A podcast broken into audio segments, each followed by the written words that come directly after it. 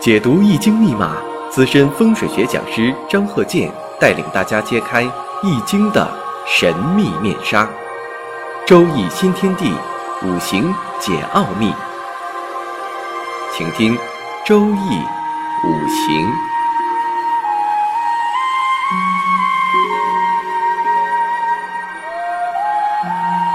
上山微电台荣誉出品。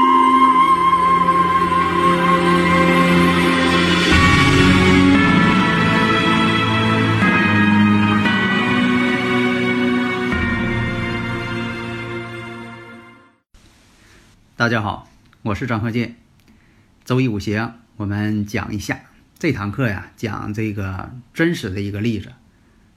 呃，这个例子呢是通过啊电视的一些报道，真实的案例。首先呢，把这个生日五行啊，我说一下这个天干地支：丙午、壬辰、乙卯、庚辰。那么呢，这个大运呢是二零零九年呢。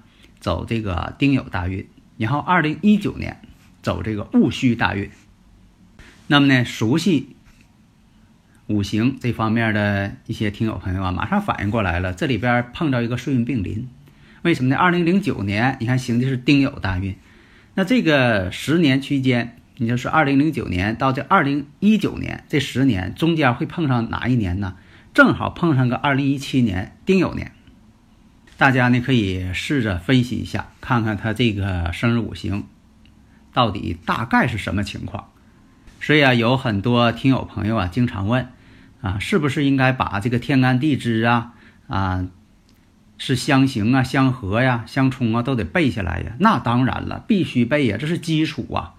这样说，你上小学你不背乘法口诀？那你将来乘法你怎么学呀？那你还每回你都，呃，像那个小学生啊，每回都把那个文具盒盖儿打开，看看上面写那个乘法口诀是什么呢？所以该背的就得背，但是呢，要灵活运用。以前我也经常讲过，现在大家呢还总问我说：“你张教授本人你是跟谁学的？学的这么通啊？还能给别人讲课啊？预测还能这么准确？跟谁学的？”我这讲过多次了。我呢是以古人的书籍为老师，啊，我没有说的哪一个真正的具体哪个人啊，因为我没有拜过老师，因为什么呢？我都是靠理解，理解的东西才成为自己的东西。你像说以前我们茶余饭后经常讲这个年命，你看我讲过多次了，这个年命只作为一种参考。你像咱举个例子，你像这个八零八一年的，虽然说是木命，但是呢，有可能五行缺木。这个大家不理解，有的说说这个缺木不对呀，我是木命啊。这个呢，把这概念呢，咱得捋清楚。你像我以前呢，经常讲鱼香肉丝，它里边可能没有鱼，那它就是叫这个名字，它有那个呃有这个味道。所以有的人呢，特意拍个小视频，这个人呢吃饭呢，非得跟老板犟犟，说这个点的鱼香肉丝为什么没有鱼？你像这个八四八五年。甲子乙丑海中金，但有可能他五行当中就缺金，因为这甲子啊乙丑，一个是甲子，甲是木，子是水，它没有金。但你说这甲子乙丑海中金，所以一定要活学活用。所以说要知道，现实当中也会出现这种状况。你说这个有机溶剂叫香蕉水儿，或者叫辛钠水儿，它叫水，但它不是水呀，谁能喝那个东西呀？它是这个刷漆用的。是有一种香味儿，特殊的一种刺鼻香味儿，但它也不是香蕉啊。马路呢不是给马走的，现在马路基本上不让走马。酒店呢，不见得都卖酒，所以要灵活嘛。你像说这个放生，有的时候你这一放生，它一些外来物种，你放生之后，在这个地区呢，它不见得能活，而且呢，把这个本地区的物种呢都给破坏了。你像说你到这个。旅游景点儿就有这个电视报道嘛，放了一堆蛇，你看把人吓得不敢去。你说你是做好事儿啊，还是做坏事儿？以前我也讲过啊，又有是呃烧纸的等等啊，越烧财运越不好。你你不信，你好信，你看看啊，猛劲烧纸那位，哎，所以呢，要科学的、理性的认识五行。所以呢，这周易五行呢，它是最现实的。它是预测你在这之前人生的一些事情，也可以预测以后的发生的事情，也可以建议当下碰到的一些事情如何解决。但他不会讲说你这个上辈子啊七仙女儿，下辈子啊天蓬元帅，那他不会讲这些东西。所以呢，他不是迷信，他是很现实的。所以他是跟儒家的思想啊非常接近的，要在现实当中努力为国家做贡献啊。这个孔子也讲嘛，求取功名，光宗耀祖。所以呢，孔子他不会说啊，你上辈子是怎么回事，下辈子怎么回事啊？他不论述这个，就论述你当下应该怎么做，你这一生未来应该怎么去发展。如何教育大家去好好学习？所以在这个学习古人的著作这方面，第一呢，一定要懂得这个古文这方面，你得能看懂啊。现在呢，有很多这个把这个繁体字啊都翻译错的。你像说我在看册的时候，看这个大办公桌上摆一个“日进斗金”。但是这个日进斗金呢，他把这斗啊，特意给转化成繁体字了，结果他转化错了，变成日进斗金，斗争的斗。在繁体字当中啊，这个斗，这个两点儿一横一竖，这个装米这个斗，它就是这个字儿。但是这个斗争的斗，在繁体字当中呢，它就不这么写了。在繁体字当中，它俩是两个字，但是简化字以后呢，它俩变成一个字了，所以翻译的时候呢，就给翻译错了，给翻译这个写个呃这个繁体字“日进斗金”，还有把这个子丑寅卯，因为我看到啊，就是有所谓的先生啊，为了显示自己会写繁体字，写个子丑寅卯这个丑啊，给写成那个繁体字丑陋的丑了。那么子丑这个丑牛的丑，在以前呢，这个繁体字当中啊，这个丑呢，丑牛的丑，它就是那么写，就是简体字这个丑。但是这人丑陋，说长得这个面貌丑陋，他就不是了。所以你要是写子丑寅卯这个丑，你给写成丑陋的这个繁体字了，那真是贻笑大方了。所以大家呢，如果有理论问题，可以加我微信幺三零幺九三七幺四三六，咱们共同。研究提高，那么回到啊这个生日五行当中，这位男士丙午、壬辰、乙卯、庚辰。因为刚才呢回答了一下这个听友的问题，回答当中呢，我这个生日五行呢先说出来了，大家呢也会有时间呢，就说这我在说的当中，你也是看着这个啊生日五行，你看看你心中呢会产生一些什么样的印象。那么呢，从生日五行当中我们看出来，年上呢有个伤官。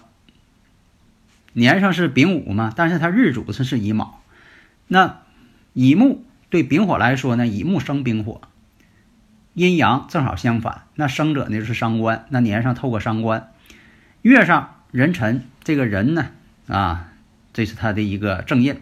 那么呢时上呢庚金，庚金呢克乙木，这就是正官。那么地支当中，我们看一下午火当中含有己丁、己土、丁火。那么，尘土当中含有癸水、戊土、乙木，制作这个卯木呢，还是乙木。我们再看后边这个尘土，还是说含有这个癸水、戊土、乙木。五行当中啊，出现了自身的自带的伤官见官，伤官见官为祸百端。以前我讲过。那么呢，从这个尘土当中，我们看两个尘土。其实啊，尘土当中呢，它自带就有戊癸相合，因为它有癸水，还有这个戊土，它自带一个戊癸相合。但是呢，我们不能解释成说，地支当中这个天干地支，它自它在这这个尘土当中，它在这个地支当中就自身就相克，它不是的。这就像人体当中啊，这个血液、动脉血和静脉血都在身体里边运行，但是它不能互相混淆。它各走各的路，你要说是动脉血跟静脉血都混在一起了，那这人可能出毛病了，得病了。那么我分析一下，本身婚姻宫呢，卯辰卯辰相害，婚姻宫有一种相害关系。两个尘土，以前我讲过，两虚冲辰，两辰冲虚为凶。古人讲这叫凶的命兆。那么现在呢，他没有虚土，那就看大运跟流年会出现什么问题。那么总体概况，你得先分一下总体的一些概况。总体概况你一看呢，伤官见官，有这种情况了。五行呢稍微偏弱一些。这个案例呢，就是真实的一个新闻报道当中出现的。这个男士啊，在婚姻上婚姻不好。那么什么时候出现的婚姻不好呢？那就是在丁酉大运当中。丁酉大运，我们看啊，辰酉相合，两个尘土都要和这个有，而且呢，婚姻宫卯酉相冲，都在这个大运当中。那么刚才我讲了，二零零九年这个丁酉大运，在这期间十年当中会出现一个二零一七年的丁酉年，那这个年呢就出现了一个岁运并临。以前讲过岁运并临是怎么回事情，但是呢，不见得说的都是相同啊。那么古人呢有这个论断，岁运并临不使自己使家人，这个呢是古人的一个总结，但是不见得都是这样，不要这个生搬硬套，也不要危言耸听的老说这个就往这上靠，是吧？你得分析一下。那么呢，这个冲的是婚姻宫，这一年呢，他的妻子啊原配妻子呢，因为这个感情不和。已经离他而去了，所以呢，他认识了一位比他小二十多岁的这么一个女士，两个人呢就在一起。地支当中呢，这自带这个戊癸相合，所以说呢，他认识这位女朋友比他小二十多岁，他呢就是靠这个拾荒啊、呃打零工啊挣些钱，这些钱呢都给他女朋友了。当然了，这位女朋友呢也是为财而来。后来呢，这位女朋友要求呢是在自己的老家要盖房子，让这个男士出钱；要买车，看人家呃自己的这个兄弟姐妹都有车了，让他又买车。但是这个男方呢也拿不出那些钱来，那么呢这个关系啊就破裂了。那么在二零一八年的时候，二零一八年什么年呢？戊戌年。对了。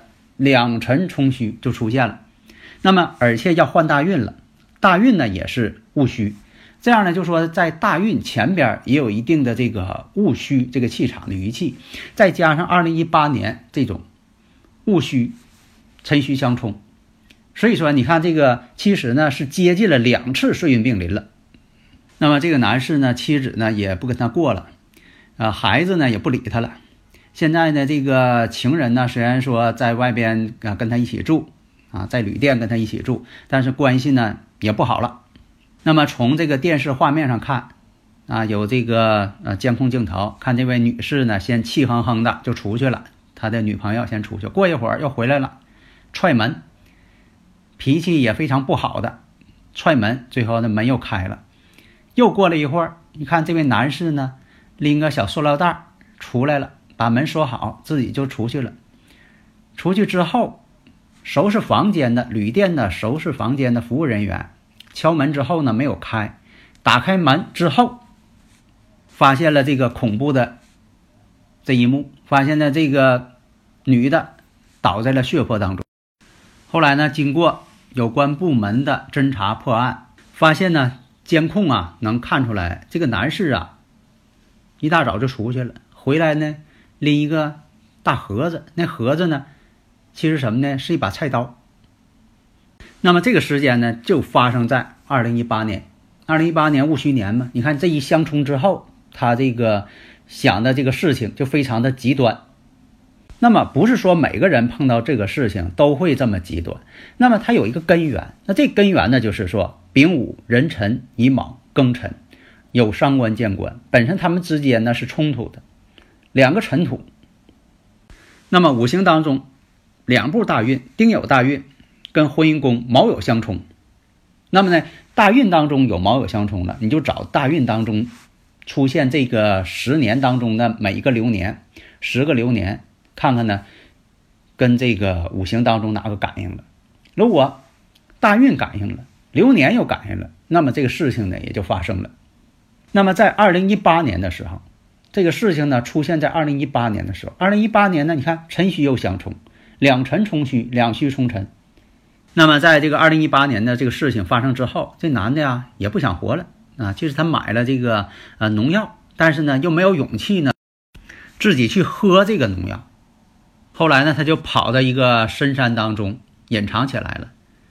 但是后来呢，公安机关依据线索，因为啊这个出租汽车司机反映说有一个相貌跟描述这个人长相差不多的，浑身一股农药味儿，跑到山上去了。经过搜山，把这个人呢，把这个男士就给抓到了。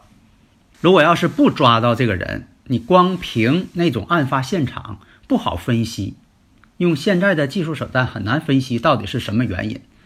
只有说抓到这个人之后，这样的这个案件也就清楚了。